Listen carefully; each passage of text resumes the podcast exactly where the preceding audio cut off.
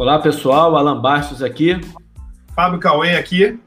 Começando mais um episódio do Resenha Movement, na temporada de obesidade e emagrecimento. Hoje com um convidado muito especial, o doutor Gustavo Asmar. Asmar, você, tem um, você é uma referência para mim muito importante porque você é a, a, o médico que tem vontade de ter parceria com um educador físico. Você está sempre do nosso lado, sempre trocando ideia, aberto. Quando eu fiz o convite para você vir, cara, na mesma hora você falou, cara, estou dentro da educação física, eu quero participar de tudo que eu puder. Então você é uma grande referência um grande parceiro nosso. Muito obrigado por sua presença aqui. Tenho certeza que vai enriquecer muito aqui a nossa, a nossa resenha.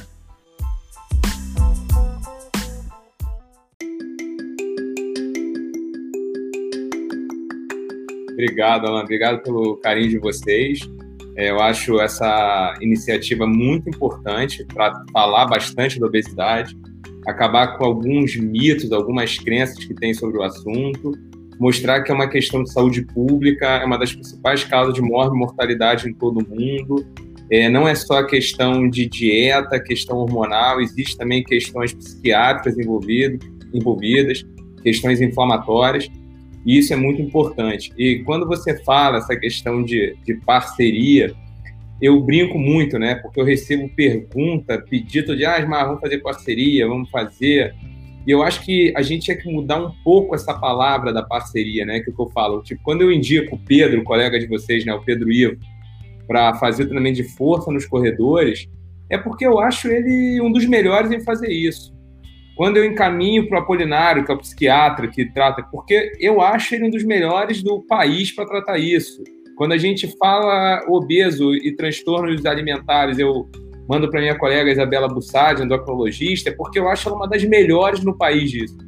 Então, eu acho que o mais importante é a gente usar a internet para mostrar pessoas que são referências trabalhando juntas, trabalhando baseadas em evidências, como é importante essa conexão, como é importante a gente abordar isso de uma forma integrada. Porque a partir do momento que eu quero trabalhar o movimento de uma pessoa, não tem pessoa, não tem profissional melhor que o educador físico para trabalhar o movimento. Também como não tem profissional melhor para curar uma lesão, indicar uma cirurgia, indicar um tratamento, que um ortopedista. Não tem melhor pessoa para reabilitar uma pessoa depois de uma cirurgia, depois de uma lesão, que o fisioterapeuta. Então, os especialistas se aprofundam muito nisso para uma pessoa achar que vai resolver tudo sozinho. Então, eu acho que o mais importante é mostrar que, desde a doença mais simples, como por exemplo, o entorte de tornozelo com uma lesão ligamentar, que esse paciente vai estar bom 45 dias para fazer suas atividades, é independente de mim, do fisioterapeuta, do educador físico. Claro que a gente pode potencializar o resultado, mas a integração é tão importante desde esse processo mais simples até os processos mais complexos que tem, como é a obesidade. Se você não tiver um psiquiatra, um endocrinologista, um educador físico nesse processo, um, um nutricionista, não sei se eu falei, nutricionista, endocrinologista, psiquiatra e educador físico, você não vai ter um bom resultado. O ortopedista, ele pode agregar? Claro que eu posso agregar, mas eu não vou ser fundamental nesse processo, a não ser que esse paciente tenha uma dor, uma lesão, uma artrose, eu melhore ela da forma mais rápida possível para ele retornar às suas atividades. Então, quando alguém fala comigo, ah, Asmar, é, eu sou obeso, eu vim aqui para você me orientar para começar a prática da atividade física. Eu vou falar, eu vou mandar você fazer atividade física, independente do que eu vejo aqui. Então, a questão não é iniciar e nem eu prevenir. Eu não tenho a menor dúvida que se você se exercitando com um bom treinador que vai te avaliar, vai periodizar seus treinos, ver as valências que você precisa trabalhar mais, você vai ter uma qualidade de vida muito melhor. Então, mesmo que eu veja nessa pessoa obesa uma hérnia de disco no exame de imagem, uma artrose de joelho, uma limitação de mobilidade do tornozelo, eu não vou deixar ela é, mandar ela parar de treinar por conta disso e nem vou fazer um treino mais é, excessivo, um treino mais intenso, porque ela não vai aguentar. Então, eu brinco que essa consulta inicial com um ortopedista, com um paciente obeso, eu não vejo de grande validade, porque a gente pode mais assustar o paciente do que estimular e fazer a prática da atividade física. Eu acho importante a gente passar para os educadores físicos que não tem essa, esse estudo na faculdade, a questão mais médica das lesões, mostrar o que, que pode acontecer ao longo do período e como vocês podem ser mais assertivos. Porque a, nós, ortopedistas, nesse processo não somos fundamentais. A gente tem que deixar isso bem claro. E vocês são.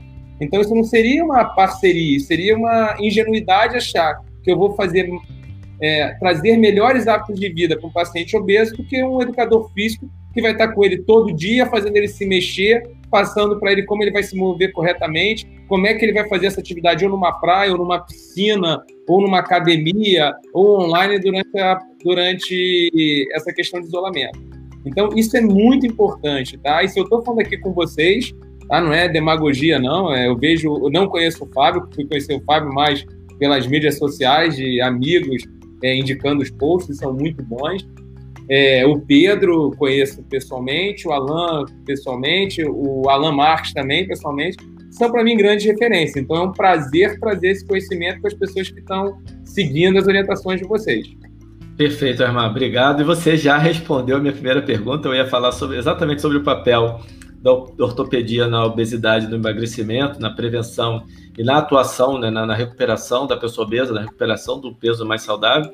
Você já respondeu, já matou, e você falou um negócio, respondeu sem vaidade nenhuma, né? Sem espetacular, muito legal ver, ver sua, seu, seu, posicionamento em relação a isso. E você falou um negócio aí no meio que é muito importante, a gente está batendo muito nessa tecla, que é a questão de ninguém resolve nada sozinho. Por isso que a gente está fazendo esse, esse podcast né, e esses vídeos, com uma abordagem interdisciplinar. E a gente tem falado muito do interdisciplinar, estou sendo até chato repetindo isso, sabe, Asmar? Porque muitas vezes há uma multidisciplinaridade, sei nem se eu falei direito aqui a palavra, que é difícil, mas você está trabalhando lá no seu consultório, estou trabalhando na academia, fisioterapeuta lá no consultório, mas ninguém se conversa. Quando a gente, a gente quer chamar a atenção aqui do interdisciplinar, e eu não sei nem se é o termo mais correto, se não é, o que, na verdade, esquecendo o termo importante é, a gente quer dizer que as disciplinas precisam realmente interagir, precisam conversar. Por isso que a gente está fazendo esse, esse, convite. E aí você matou a pau, já respondeu a nossa primeira pergunta. Vou deixar o Cauê já, inclusive, fazer a dele, que a minha primeira pergunta é se esse papel da ortopedia.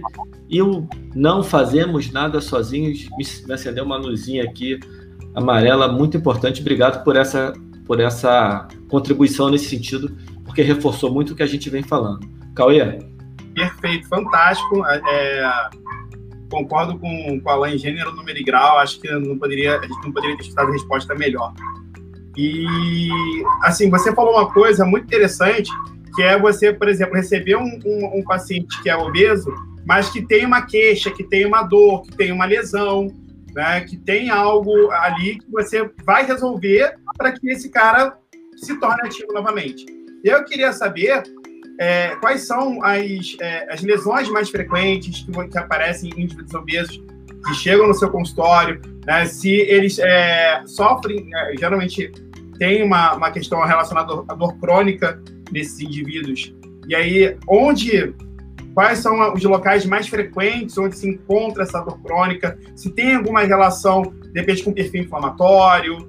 Né? Queria ouvir um pouco mais de você sobre isso, Gustavo eu acho sempre que eu sempre brinco assim, todo paciente que eu atendo, independente, atleta, sedentário, obeso, trauma, trauma menos, eu vou pegar três variáveis, né, que eu tenho batendo muito nessa tecla. Seria energia, movimento e anatomia. Não tem não tem para onde a gente fugir disso. O que, que seria anatomia? Eu pesquisar se tem uma lesão estrutural. Por exemplo, é, ah, o obeso tem mais dor na coluna.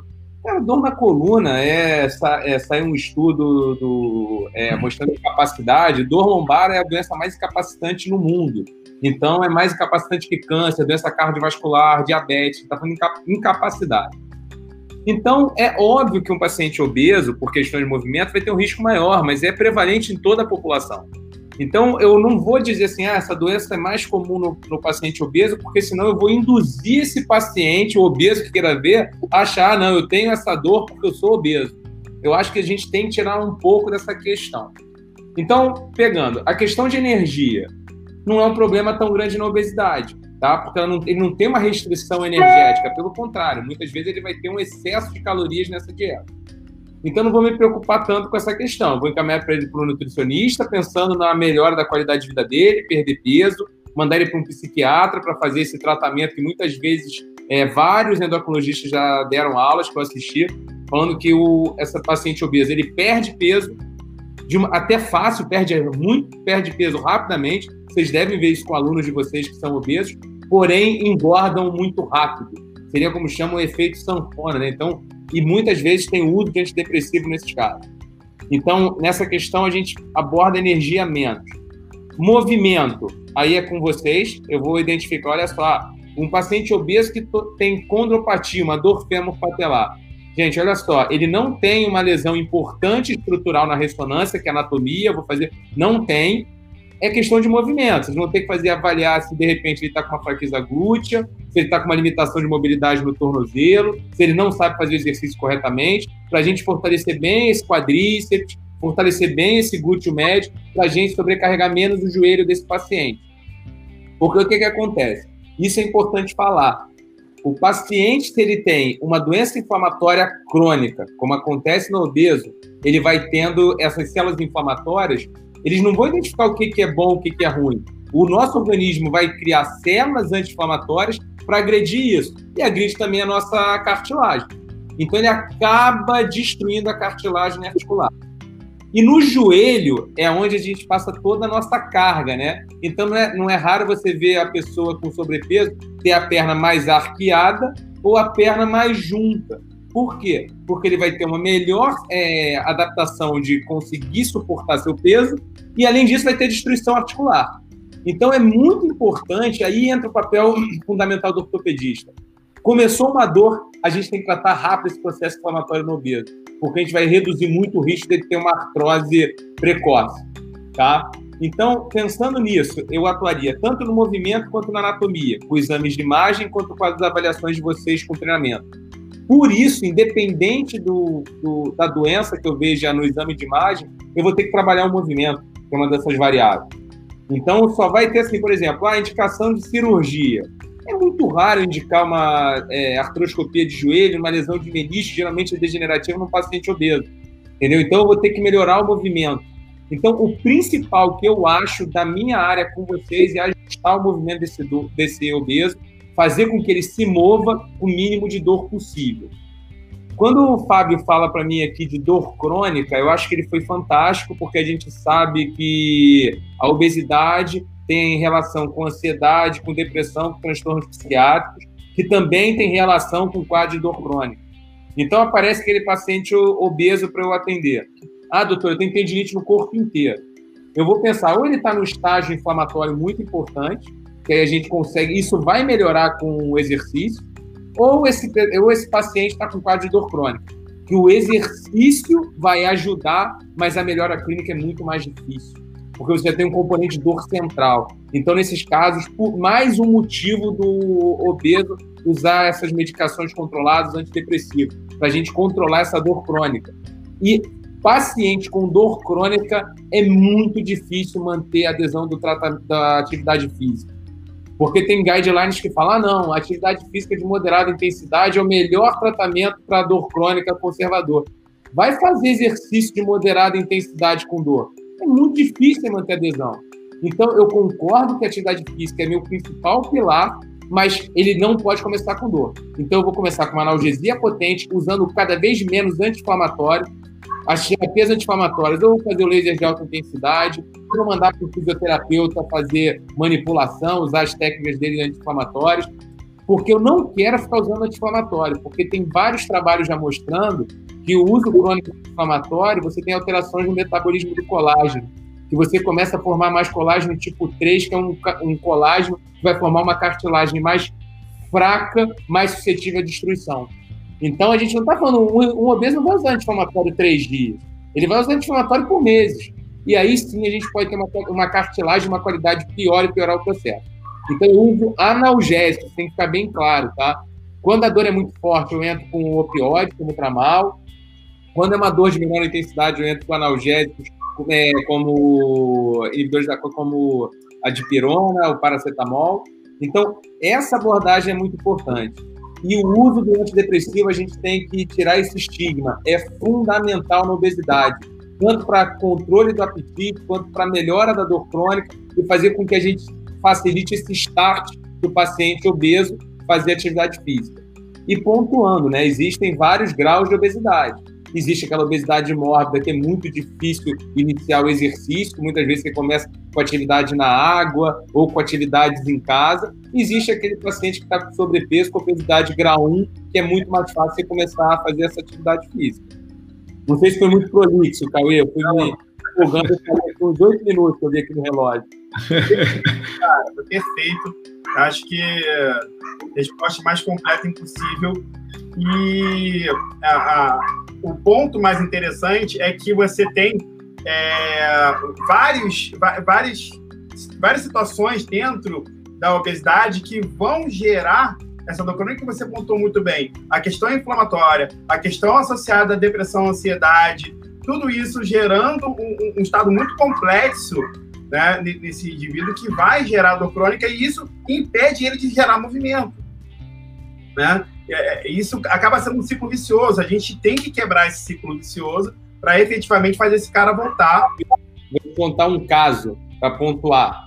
Eu peguei um. Eu até brinco, eu chamo, ele, eu chamo esse paciente de Oscar Schmidt. Ele é um paciente de 2 metros de altura, com aquele sotaque do interior de São Paulo enorme. É, obesidade grau 1, não vou chamar ele de obeso, mas sobrepeso, aquela obesidade que é fácil começar a treinar. Mas imagina o movimento dessa pessoa que está sem fazer atividade física há cinco anos. Veio a pandemia, ele começou a fazer treino online. Foi parar no meu consultório com déficit motor do membro inferior, com raiz de L5, L4, L5, L5, S1, com limitação de dorsiflexão do pé, né? diminuição de sensibilidade em é, região posterior da coxa. E eu perguntei, é, mas o que, que você fez de exercício? Ah, não, pulei corda, treinamento online pulei corda, fiz salto, fiz banco. Treinamento é online que ele, que ele pesquisou e achou, né, Herman? Não, não, não. Ele fez treinamento online com professor, contratou um professor para fazer treinamento online. Não fez avaliação nenhuma. Caramba. Eu acho que não perguntou com a sua altura, porque acho que até quem não entende botar um cara de dois metros de altura para ficar pulando, fazendo burp, pular a corda, sem ver como esse movimento é muito complicado, ele fez uma lesão na coluna. Então, fez uma hernia de disco importante, não precisou operar, a gente conseguiu tratar ele conservadoramente, mas você vê a importância do movimento quando você vai tratar um paciente obeso. Porque fala assim, ah, não, é atividade física, é, a questão do Instagram, né? Atividade física moderada, alta intensidade, o HIIT, é ótimo para dor crônica, para quem é obeso.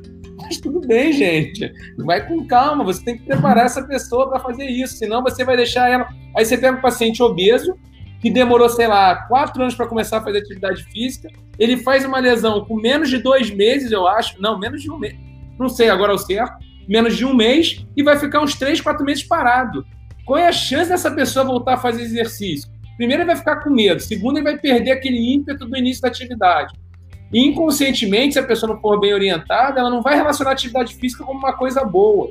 Então é muito complicado essa teoria que a atividade física de moderada a alta intensidade é bom para quem tem dor e para perda de peso, porque você pode gerar uma lesão numa pessoa e deixar ele muito mais tempo fora dessa prática. É, o, o Asmar, é, a gente tá, que a gente conversou, né, antes de começar a gravar, tem a questão da progressão que você faz, e eu acho também, Asmar, tem a questão do entendimento do que é o HIT, que você tem evidência muito boa. Tem um grupo da Grécia, eu esqueci o nome, que é liderado por um cara Batracado, é um nome estranho, que é grego, né? Difícil. Mas, enfim, que ele tem uma sequência de estudos que ele chama de, de HIT. Mas se você for olhar os exercícios, exercícios com peso corporal, no HIT dele tem o plank. Ele começa com uma, com uma progressão que ele faz 20 segundos de estímulo por 40 segundos de descanso. Ele vai progredindo até chegar a 30, 30, até virar 40, 20. Né? De 1 para 2 até virar 2 para 1. Exercícios que são fáceis de fazer. Estou falando de, de uma ponte frontal, que aliás é um saco, né? De uma ponte frontal no início que o cara consiga fazer. O cara não consegue fazer no chão, apoia o joelho, não consegue fazer com o joelho apoiado, apoia numa mesa. Então, ele, ele faz toda uma progressão. Aí, quando a pessoa escuta hit também, cara, vou dar um tiro na esteira a 18 km por hora. A gente tem que entender. E uma outra coisa importante que a gente vem batendo muito na tecla aqui, Osmar, a gente falou antes aqui, você falou da, do cuidado da progressão, que é, realmente é muito importante, e o entendimento de que a gente precisa causar aderência. Você pega um, um, um sujeito e faz o que você acabou de relatar, é, independente dele gostar ou não, você acabou com a, com a chance de aderência dele, porque agora ele vai ter que se recuperar de uma lesão. Fora isso, tem o fato de, fora essa questão da lesão, tem, tem outra questão da aderência, que é o cara começar a fazer, é tão desconfortável, é tão chato, é tão ruim para ele, que ele desiste. Então, o professor de educação física, ele realmente precisa ter uma sensibilidade muito grande com esse assunto, para poder lidar, para poder encontrar o melhor caminho, porque esta pessoa precisa, você falou muito bem, irmã, esta pessoa precisa se movimentar. Agora, só fazendo um parênteses rapidinho, você, a gente começou, a gente entrou aqui ó, online antes de começar a gravar também, falando, tô aqui na sala, vai ter vídeo, pode passar o meu filho aqui e tal. Você já viu como é que é o Cauê? O cachorrado atrás não para? Você tá preocupado com o teu filho, eu preocupado com o meu aqui também, e os cachorros do Cauê estão nem aí, meu irmão. Calma, putaria, né? Faz parte. Ele pensa que são vários, é, é um só. A potência desse cachorro. Você, você vê é o mundo como ele é, o novo mundo, o novo mundo online. Cauê, complementa aí. Então, eu só, eu só queria fazer esse complemento, Tajma, em relação ao HIT, que eu acho que às vezes as pessoas também confundem. O, o que você está falando é o cara pular corda, fazer mais. Eu, eu, não lembro agora que você falou, uns negócios que realmente faltou aquilo que você matou a pau lá no início da nossa conversa, que não estava gravando ainda, que é o, a tranquilidade, a coerência na progressão. Né? E escolher o exercício que o cara é capaz de fazer, porque realmente é importante se movimentar. Outra coisa que você está falando muito aí da psiquiatria, que é bacana, que eu e o Cauê, a gente vai trazer um episódio bom de psiquiatria que não vai entrar nessa primeira temporada, porque no momento que a gente está gravando, todos os psiquiatras bons que a gente conhece, que poderiam contribuir, todos estão de férias, a gente não pode querer que a pessoa saia das férias dela para nos atender, mas no mês de janeiro para o final de janeiro a gente vai gravar e vai ter um episódio bônus de psiquiatria. O Armado está batendo muito nessa tecla e realmente é muito importante. A gente vai trazer essa pessoa aqui para conversar com a gente também. Eu estou batendo nessa tecla porque é, eu atendo muito, muitas pessoas com essas queixas, né? principalmente depois das mídias sociais. Então, a gente tem visto, não só a obesidade, a tudo. Dá um exemplo, porque talvez as pessoas que não trabalham com obesidade e assistem vocês de atividade física, eu peguei uma mulher que não é obesa, uma atleta, tá dando um exemplo, uma atleta amadora, que ela fazia treino de corrida de 40, é, para correr maratona de 42, 42 anos de maratona, e fazia treino de crossfit todo santo dia. A periodização do treinamento da corrida com crossfit não tinha relação nenhuma. Ela ia, ela ia num colega ortopedista que falava: ah, não, eu, como médico do esporte, não vou mandar você parar. Você tem uma alteração no seu quadril, no exame de imagem, que eu não vou mandar você parar, porque isso não vai resolver, porque eu sou assim também, a gente faz atividade física, eu não vou mandar você parar. Ela já chegou na consulta comigo com essa frase. Eu falei, olha só, não tem problema nenhum. É, você perde urina enquanto você faz sua atividade? Ela, e no, no tudo que você está fazendo, daqui a pouco você vai estar com a lesão posterior da coxa, com desequilíbrio muscular enorme. Ela tinha uma lesão grave posterior da coxa, está sendo tratado como impacto, porque aparecia uma lesão labral no exame de imagem é, com essa carga de impacto, sem fazer um fortalecimento adequado do assoalho pélvico, está fazendo já um prolapso vaginal, um dela para o ginecologista na hora, porque não tem como, são, são histórias que você vai ver que vão dar problema. Então, como vocês têm um público aí que talvez não lide um obeso, querem começar e são educadores físicos, então tem muito isso, ah, não, eu sou médico do esporte, e faz um monte de cagada. Ah, eu sou é, nutrólogo, sou ortomolecular, e começa a passar fórmulas com antidepressivos, com um monte de coisa, e vão fazer besteira. Então, o psiquiatra é muito importante nesse estágio para ele preparar a saúde mental dessa pessoa para a gente conseguir atuar. Às vezes, com essa preparação de saúde mental, a dor do paciente vai embora e ele não vai precisar ir no ortopedista. Ele vai te deixar essa pessoa sem dor e sem um desânimo para treinar, que vai facilitar com que vocês façam o treinamento deles por três vezes na semana, tendo ótimos resultados com três meses, mantendo a adesão desse, dessa pessoa a tratar. Aí vem aquele educador físico que tem medo do médico. Ah, não, vai mandar parar de treinar, vai mandar parar de fazer, vou perder meu aluno. O cara vai entrar naquele papo de foco, fé, de não, e não vai ter resultado, vai perder o aluno, não vai trazer benefício nenhum, porque a questão é química. Você tem relações é, neuro, é, neuropsiquiátricas nessa situação. Então, é muito importante a gente tirar esse estigma nesse público, numa pessoa, com quem trabalha com pessoas com dor, com obesas, um público especial. É muito importante valorizar essa questão de saúde mental. Você está reforçando um pouco também do que a endocrinologista que conversou com a gente aqui, a Diana Santini, falou, que até do ponto de vista da endocrinologia, muitas vezes ela fala, Alan, a gente vai precisar lançar mão de alguns remédios, sim, porque só a intervenção padrão não vai, a conservadora não vai resolver. Então, tanto psiquiatra como endocrinologista, a gente tem que abrir a mente. E, e em relação à educação física, Asmar, é, a gente tem uma questão, quando fala obesidade, a penetração do assunto na educação física é baixa. Quando fala emagrecimento, ela aumenta um pouquinho. E a gente está tentando chamar atenção para duas coisas. Uma, que, uma comercial e uma não comercial. A não comercial é a social, que é uma questão social. Você falou, você abriu a sua fala falando de saúde pública, da importância para a saúde pública. É, a obesidade, ela bate, ela quase empata com os custos anuais mundiais, com tabagismo e arma de fogo por morte, custos com relação. São, são, as, são os três maiores custos da saúde mundial: tabagismo, arma de fogo e obesidade. Então, a gente está falando de um assunto que precisa ser tratado com a importância que ele tem, primeiro, do ponto de vista social e da saúde pública. Segundo, mais da metade da população está com sobrepeso ou obesa. O fato da gente não estar tá vendo essa galera na academia não significa que ela não existe. Então tem um mercado aí, agora estou falando um pouquinho do lado comercial. Tem um mercado aí que a galera está deixando passar. E tem uma galera precisando da gente. E se a gente tem esse entendimento que você está falando aí, que a gente está batendo na tecla de que precisa ser um todo, vai conversar melhor com o psiquiatra, vai conversar com o psicólogo, vai conversar melhor com o, nutro, com o nutricionista, vai conversar melhor com o endocrinologista, a gente vai trazer também cardiologista, tá, irmã? Vai conversar melhor com o ortopedista, com o nutrólogo, com todo mundo e você vai ter mais chance de sucesso. É isso que a gente acredita, não é um caminho fácil, mas é o que a gente acredita e a gente vai tentar contribuir muito para a profissão nesse sentido e, consequentemente, contribuir para a população do ponto de vista aí, eu estou falando do ponto de vista social e da saúde pública. Cauezão. Você... Fala aí, fala aí, Asmar. Não, ele, o Asmar ia, ia complementar. É, para o pessoal aí que está vendo eu falando bastante, antes da gente começar aqui a, esse bate-papo, o Alan e o Fábio falaram comigo que o objetivo principal era eu falar mais mesmo, para trazer o conteúdo, não esperar às vezes as perguntas com temas que eu achasse que fosse relevante para o pessoal, né? Então, uma pergunta que me fazem muito é a relação ao uso do colágeno, dos condroprotetores, para prevenção de artrose.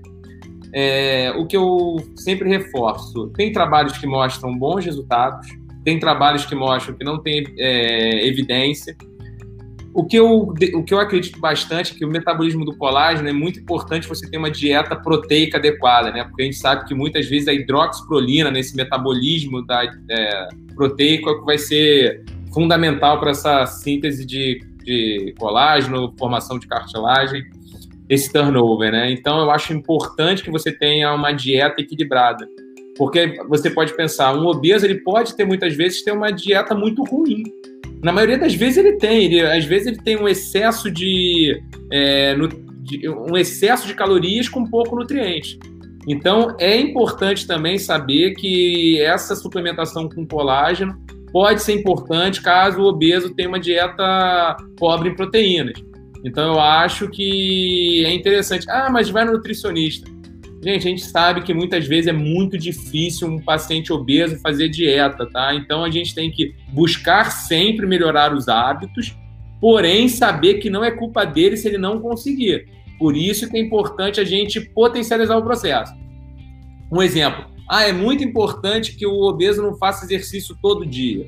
Agora vamos imaginar que o Alan e o Cauê estão com um aluno que resolveu querer emagrecer, falar, ah, eu quero fazer treino todo dia.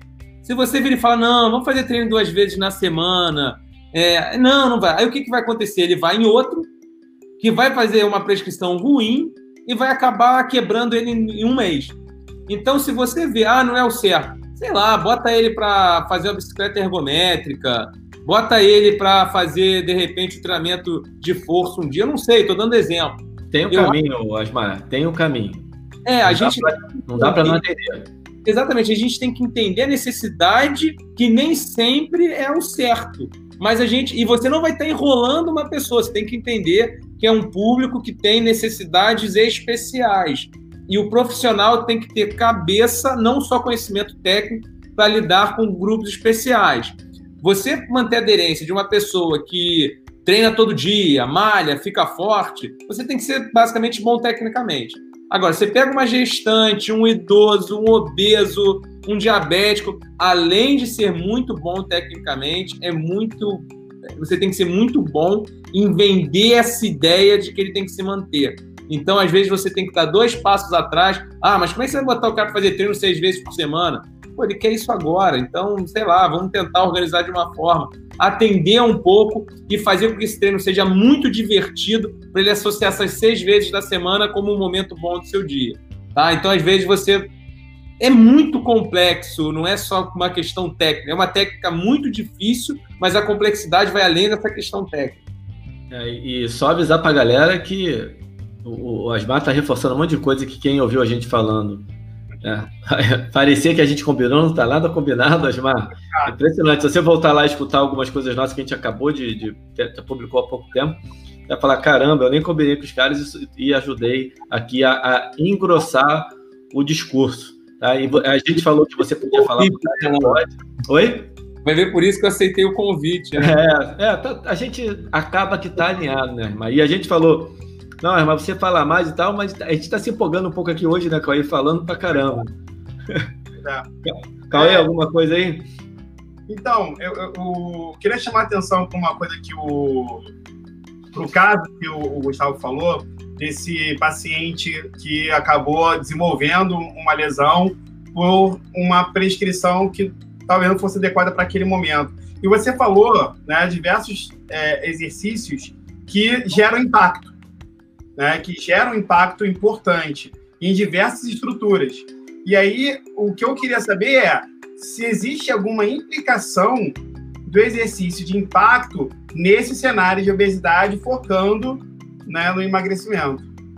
É, vamos lá. É, o que, que você acha que vai ter mais impacto, assim, Cauê? Por exemplo, uma pessoa ficar correndo, fazendo intervalado na orla, ou fazer um hit desse, sei lá, de, sei lá, cinco minutos? Não, intervalado na orla com certeza vai, vai, vai ter muito mais impacto acumulado. Muito mais impacto acumulado. Teve um trabalho nos Estados Unidos de mulheres jovens jogavam futebol, elas tinham uma massa óssea muito maior do que uma pessoa que fazia levantamento de peso olímpico e, muito, e as nadadoras tinham menos massa óssea que sedentárias. Então a gente sabe que esse microtrauma repetitivo para o metabolismo ósseo é muito mais. Né, à toa a gente tanta fratura por estresse em corredor. É, o que eu acho a questão do HIIT, desses exercícios, não seria um tanto impacto. Eu acho que quando você faz uma velocidade rápida, sem uma técnica adequada, você acaba gerando movimentos ruins. Porque por mais que. Não vou dizer que é uma biomecânica fácil, mas você. Não um sprint, tira, né? Mas você fazer uma corrida, é, não longa, mas sei lá, 5 km, 7 km, você não é uma biomecânica muito complexa, né? A gente é que eu brinco. Ah, doutor, não, não é complexo. Eu não vou ficar aqui vendendo que é difícil, vai precisar de mim. Não é complexo. Agora, um corredor de 100 metros que faz. Aí, ó. Olha aí. Aí, rapaz. Tudo bem? Sorrisão. Posso falar? Então, a galera que está tá escutando o podcast, o filho do Armar acabou de aparecer aqui nas câmeras, fez uma, uma participação especial, mas só em imagem. Exatamente. Então, o que que a... a Ellen de novo. Antes que fala mais do que... É... Então, do ponto de vista biomecânico, do ponto de vista de complexidade, imagina você dar vários saltos, descer, fazer uma flexão. Imagina você tem uma, uma sobrecarga sedentária, nunca fez exercício e tem uma limitação de mobilidade do tornozelo, tem uma percepção ruim. Você vai gerar lesão em tudo que é lugar. Coluna lombar, joelho, entorse tornozelo. Então, eu não vejo necessidade de você fazer exercícios biomecânicos complexos numa pessoa obesa que está começando o exercício. Olha lá, sai agora. Tá? tá? Uma pessoa que está começando o exercício. Ah, isso aí, isso é perfeito você falar, porque é, não é só a questão do impacto em si. Então, eu acho que isso tem que ficar claro para quem está escutando a gente, para quem está vendo a gente. Não é a questão do impacto em si, é a questão da complexidade do movimento. Exatamente. Que talvez, né, para aquela pessoa, né, para um obeso que provavelmente está sedentário a vida dele inteira, talvez aquela complexidade de movimento não seja para ele naquele momento e que possivelmente vai gerar alguma resposta negativa para ele, se ele fizer. Dá um exemplo, Fábio. Eu atendo muito lutador de MMA, judô, jiu-jitsu. Eu vou falar que eu brinco que eu comecei a atender muita gente da corrida por conta do aumento da pubalgia que foi enorme com esse aumento da intensidade. E as pessoas começaram a me procurar mais por, pelo entendimento da biomecânica da pelve ali, sobrecarregando o joelho. Mas eu comecei muito meu consultório com cirurgia no pessoal do público da luta. E não é raro eu atender obesos que têm um movimento muito bom. Entendeu? Você pega um lutador de judô, faixa preta, 120 quilos, cara, o cara não vai ter problema nenhum fazer um treinamento intervalado.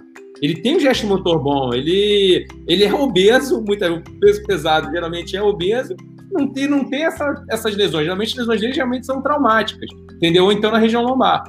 Então eu acho que a gente não pode associar tipo, só o impacto e obesidade. A gente está falando em sedentarismo, uma pessoa que não sabe se mexer, iniciando o movimento, a, somado a isso, obeso. Então é uma combinação drástica. Então, para que, que você vai começar botando um cara para fazer burp?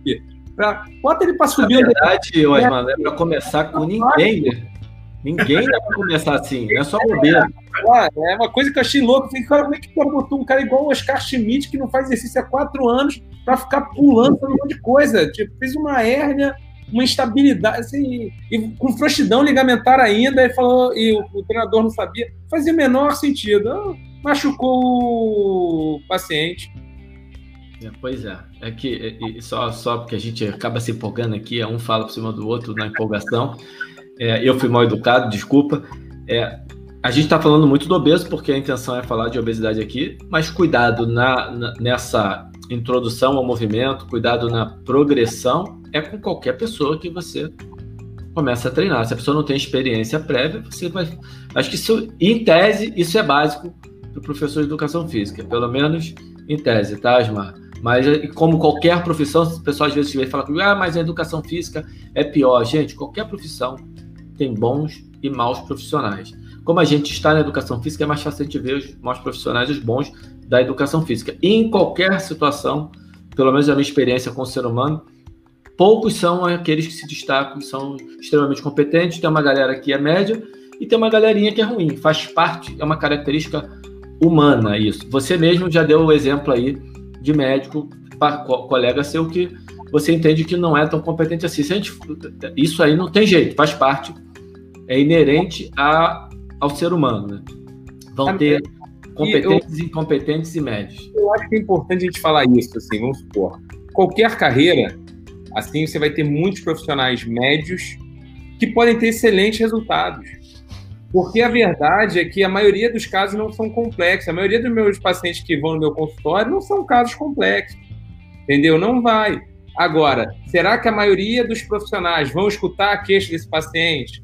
Será que a maioria dos profissionais vai disponibilizar uma hora do seu tempo para ouvir esse paciente? Ah, mas você tem que cobrar caro para ser isso. Sim. Ah, mas é difícil começar cobrando caro. É. Então, então as pessoas não querem esperar isso acontecer. Porque é que eu brinco? Se você pega um obeso e botar ele para fazer três séries de 10 de supino reto, puxada costas, é, fazer um abdominal prancha, fazer uma cadeira extensora, uma cadeira flexora, ele vai ter muito melhores resultados treinando meia hora do que ficar sentado dentro de casa comendo.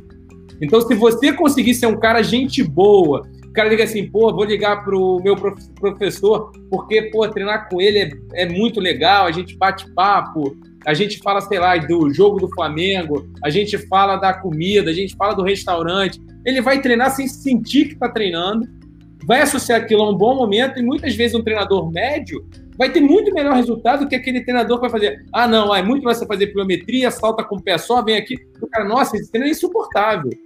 Então, eu acho que o profissional médio que escuta não vai transformar um obeso num campeão de maratona mas vai ser um profissional que vai fazer ele manter a atividade física. E que é melhor do que o sedentarismo. Uhum. E vai ajudar, dentro de todas as outras atitudes e, e, que ele precisa tomar, todas as outras disciplinas que ele precisa é, é, passear, né, que ele precisa se consultar. O profissional que atuar da maneira como você está falando, vai ajudar no processo de emagrecimento. Claro. Sim.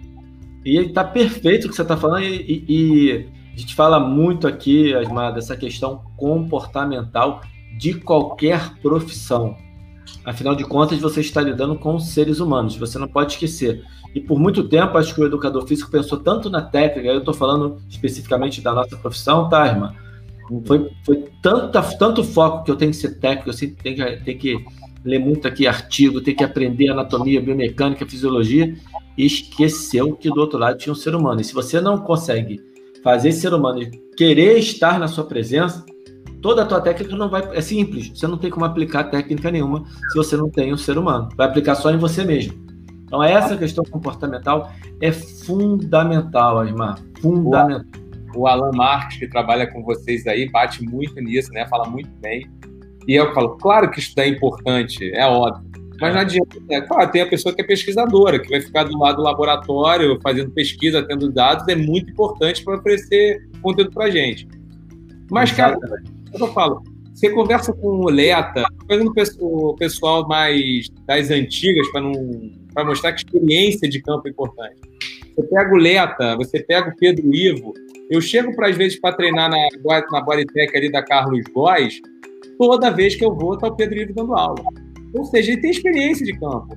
Eu já vou na Polytech lá do, da outra, da General Piso, que eu mais treino pelo Leblon, que eu moro por aqui, dependendo do local, tá toda hora o André Leta lá. Tá toda hora o Tarcísio Maia, tá toda hora o Rafael Prestes, tá toda hora, enfim. São sempre os meses estão lá o dia inteiro.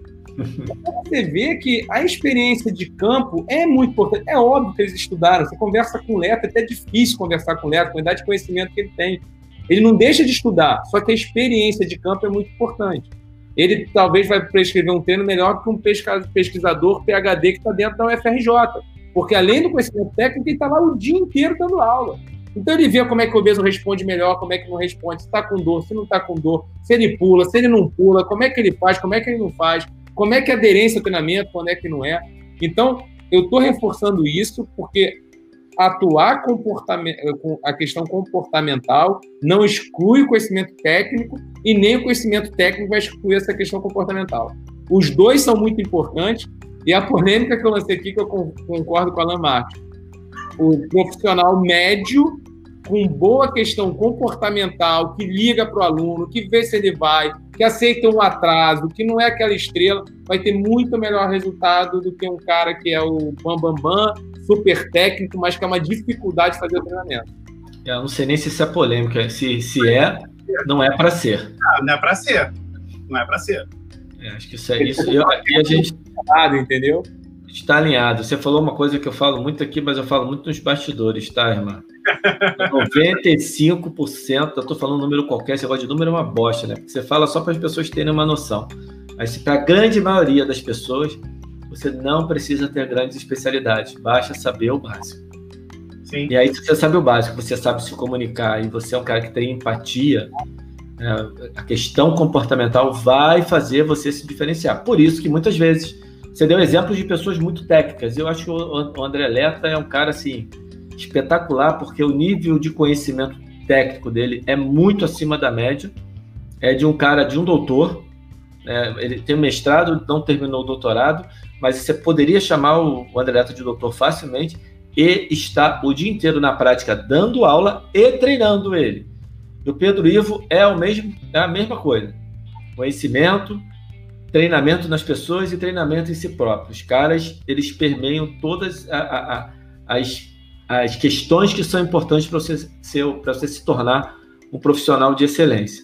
Mas, muitas vezes, você vê personagens de sucesso que não têm esse conhecimento técnico que tem o André Leta e o Pedro Ivo, por exemplo, eles estão fazendo muito sucesso porque eles sabem o básico e sabem lidar excepcionalmente bem com as pessoas, com o ser humano.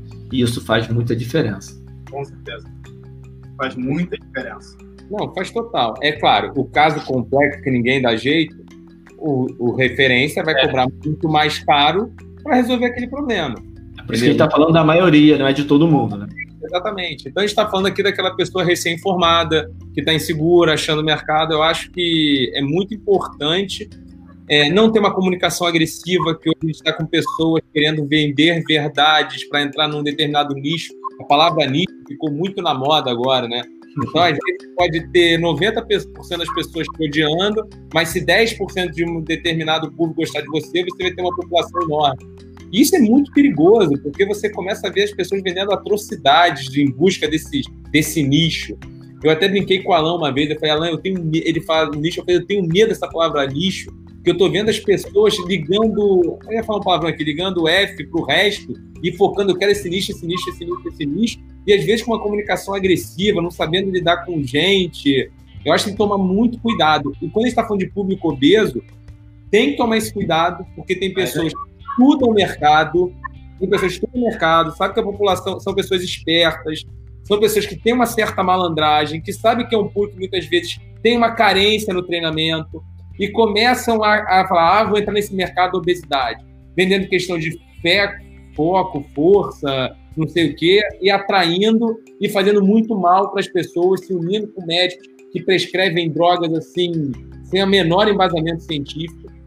A gente tinha um caso, até não vou citar nome, não vou citar mais a história, que era uma pessoa que trabalhava fora do Brasil porque não tinha registro e fazia prescrição de treino, de dieta, de tudo para muitas pessoas obesas, de pacientes meus.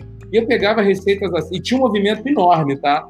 Eu pegava receitas assim, tipo, de espinafre com, com ovo, umas coisas assim, e se a pessoa não alcançava a meta, ele cancelava o programa, só que pagava antes. Então a gente é um mercado que pode ser muito apelativo. Então eu acho que, como a gente está falando de obesidade, eu acho que existem formas de você atuar no mercado sem ser tão agressivo na comunicação porque sempre é, priorizando a ética. É aquilo, né? é aquilo. Tipo, você tem. É... Todo mundo tem um sonho, né? Aquela, aquela, assim, de uma forma geral, as pessoas que estão acima do peso têm o sonho de emagrecer. Né? Então as pessoas acabam vendendo esse sonho. E o grande complicado é que quando a gente trabalha com sonho, a gente trabalha com algo que pode ser inatingível para aquela pessoa e ela pensa que vai ser atingível seguindo aquele, aquela, aquela fórmula, aquele, aquela é, receita de bolo, que na verdade nada mais é do que uma, uma ilusão. É uma ilusão. E eu não vejo outra forma de falar, porque a pessoa vai se iludir, ela não vai emagrecer e ela vai se frustrar e ela mais uma vez vai ter uma, um problema para se adequar de novo uma nova um novo planejamento no futuro, né? Então é, é muito perigoso isso. acho que esse alerta é, é, é muito conveniente, né? Deixando esse alerta para os profissionais e para aquelas pessoas leigas que vão nos ouvir, nos assistir, porque elas têm que entender isso. Não existe é, emagrecimento fácil, não existe emagrecimento instantâneo, não existe receita de bolo. Cada pessoa vai ter a sua estratégia, cada pessoa vai ter a sua, a, a, a sua, a sua conduta a ser tomada. Seu e, caminho, né, Cauê? Seu caminho. E não, não vai ser diferente. E cada pessoa vai ser diferente da outra. Não existe receita de bolo. Eu estava num serviço uma vez na Inglaterra, no Charing Cross, né? E, e, a gente operar um obeso. E toda vez que a gente vai operar obeso, a gente fala: nossa, assim, como é difícil, né? A obesidade é ruim até nesse momento cirúrgico. Como é muito mais difícil a cirurgia no paciente obeso, né? Tchau. Tchau, vai lá, cara. Tchau, tchau. e são, é impressionante que são as mesmas falas em todos os lugares do mundo, né? E lá fora de campo, que a gente lá não podia entrar assistindo o professor fazendo a cirurgia. E ele comentando que ele tinha conversado com o endocrinologista e eles falando muito da questão do é, transtorno né, compulsivo, né, que eles dando um exemplo. Que não existe, é muito difícil tratar qualquer hábito compulsivo. Por exemplo, um alcoólatra, ele bebe muito. É uma pessoa que tem ela dificilmente, aquela questão do hábito, tabagista. E a obesidade é a mesma situação, tá? Então, eles referindo isso. Então, tratando, muitas vezes eles tratam, ele falando que eles tratam lá o obeso como um transtorno compulsivo, que tem aquela compulsão.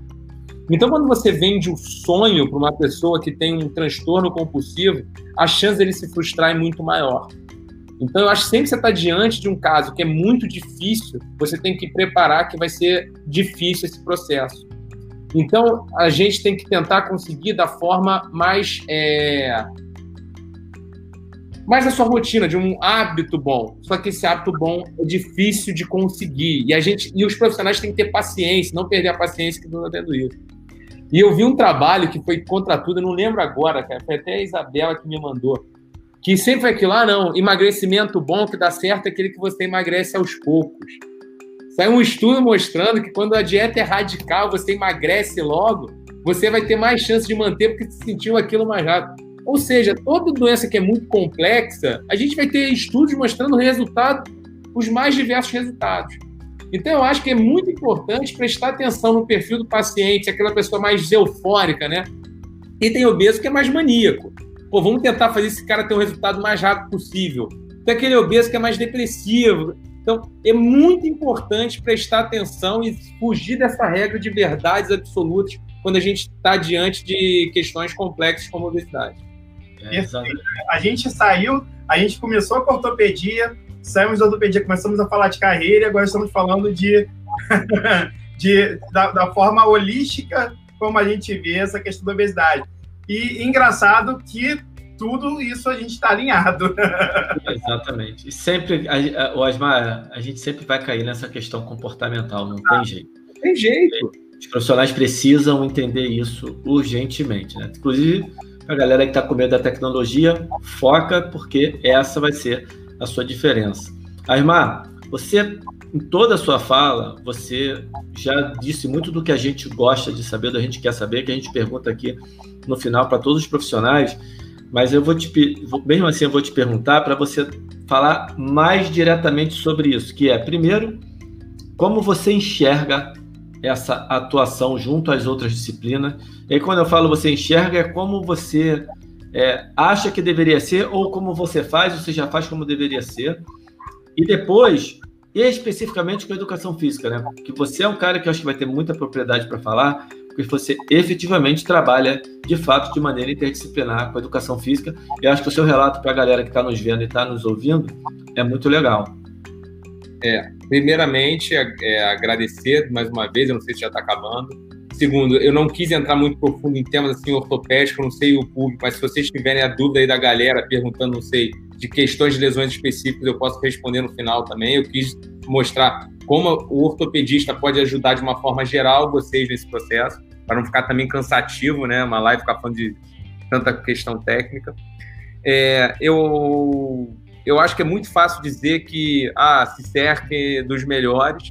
Eu fui conquistando isso com o tempo, por oportunidade que a carreira me deu de começar a atender atletas renomados internacionais, alguns atores, algumas pessoas com um poder aquisitivo muito grande. Só que quando eu falar, ah, vai no psiquiatra, vai no Leta, vai no Pedro Ivo, vai no. É, vai na Isabela Bussadi, vai no Apolinário, é um tratamento muito caro, tá? Então não vai ser a regra para a maioria da população. Então, infelizmente, uma doença complexa como essa deveria ser mais é, atenção do SUS, porque a gente sabe que as populações mais pobres é que sofrem mais com obesidade. Então, acometem todas as, as, as classes sociais, mas principalmente a população pobre. Como é que você faz um atendimento multidisciplinar no SUS com uma pessoa de baixa renda?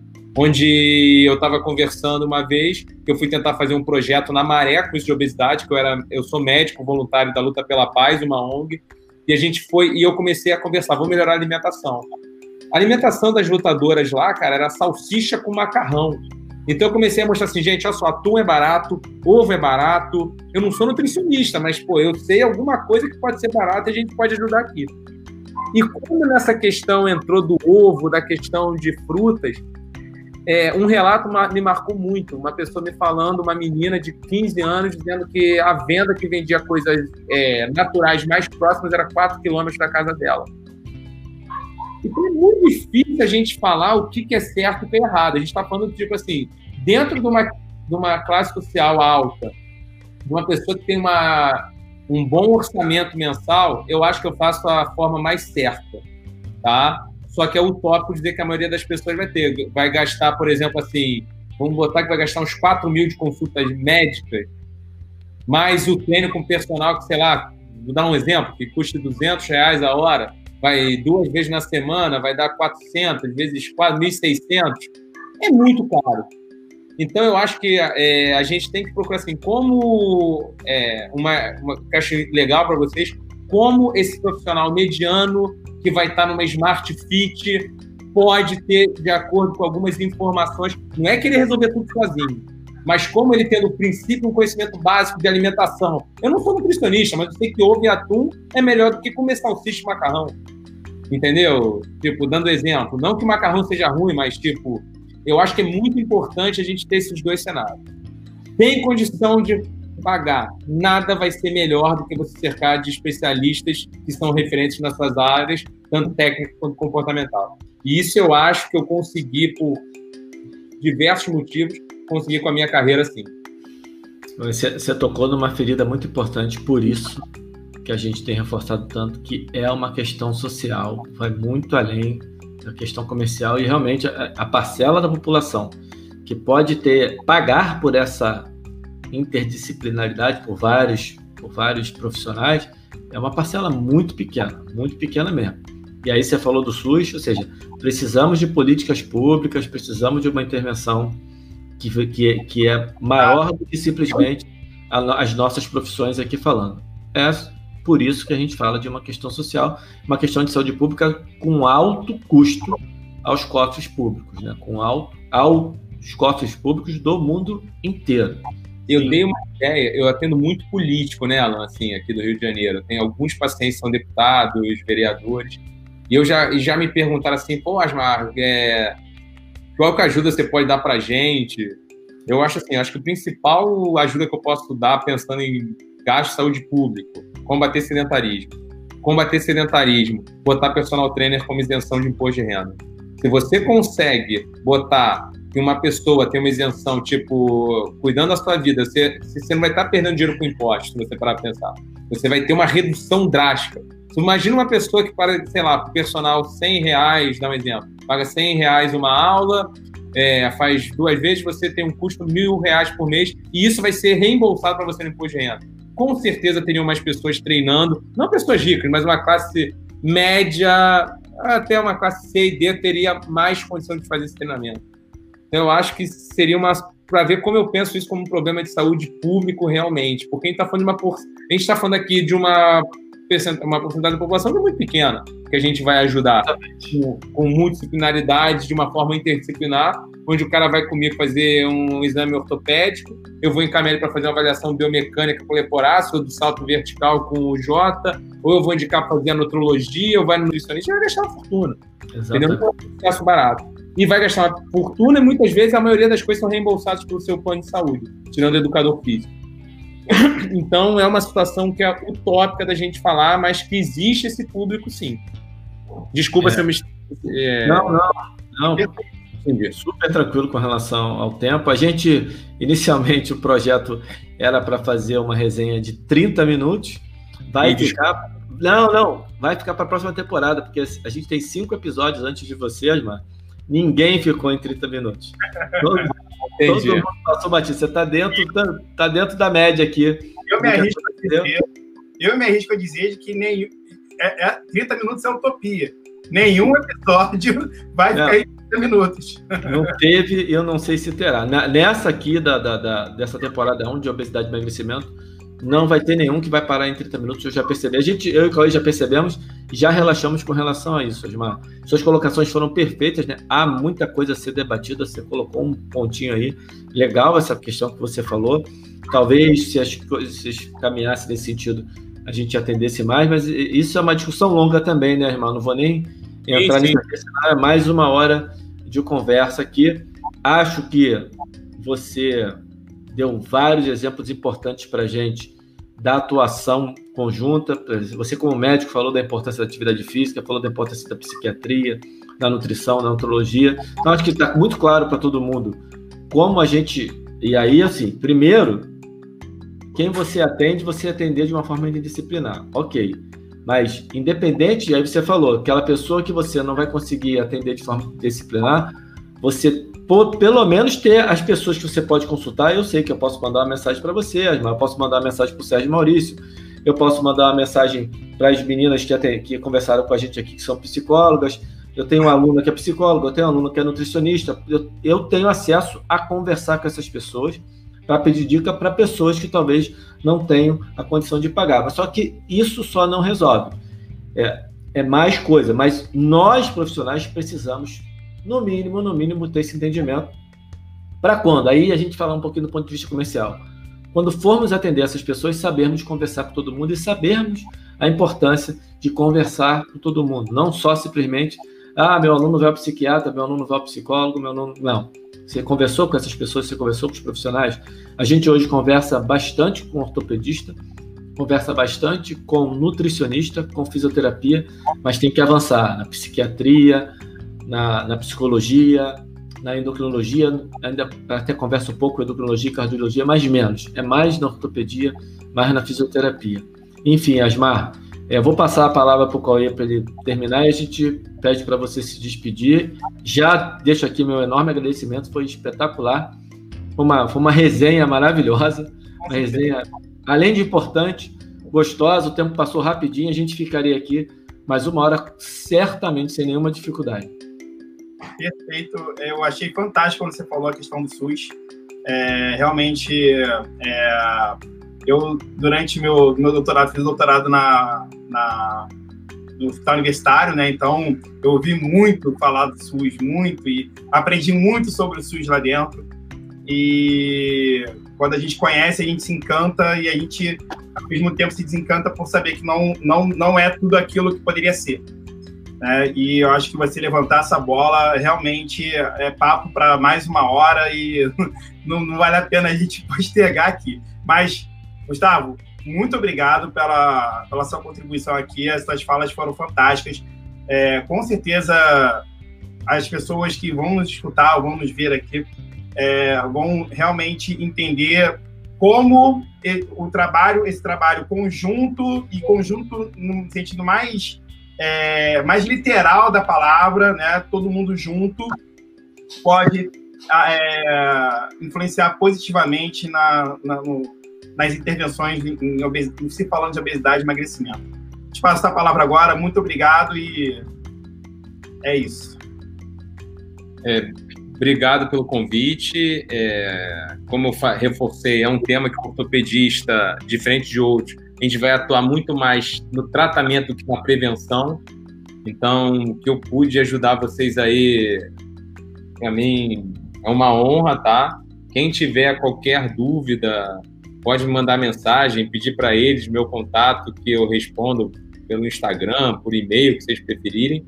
Tá? Então, uma doença específica, artrose no joelho, artrose no quadril, porque senão a gente ficaria aqui três horas falando de obesidade e ortopedia. Tá? Então, teria que ser, modo, quadril do obeso, joelho do obeso, pé do obeso, artrose, doença inflamatória. Já fica a dica para próximos podcasts. É. Já está tá aqui. Vamos... É bastante coisa. Tá? É, em relação, para quem quiser saber um pouco mais, que é, eu sou ortopedista, sou lá do INTO, é, sou o, do Corpo de Bombeiros do Rio de Janeiro, fui do Serviço de Trauma do Rio de Janeiro, lá do, do Hospital de Trauma do Bombeiro, principalmente do trauma da cirurgia do quadril. Agora eu estou no Bombeiro, estou no Ministério Público, fazendo uns projetos lá de melhora de qualidade de vida do, dos procuradores. É, trazendo um pouco, sou consultor aqui da Red Bull no Rio de Janeiro, da Corrida Wings for Life, da Confederação Brasileira de MMA e de Esportes, sou também da Federação Sul-Americana de Jiu-Jitsu, tá?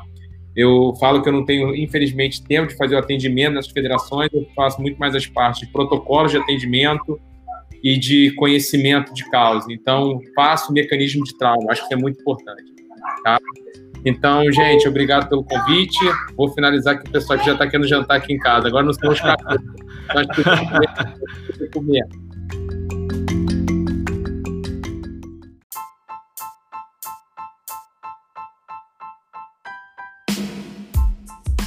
Tá certo. Asmar, é. muito obrigado. Galera, estamos encerrando mais um excelente episódio.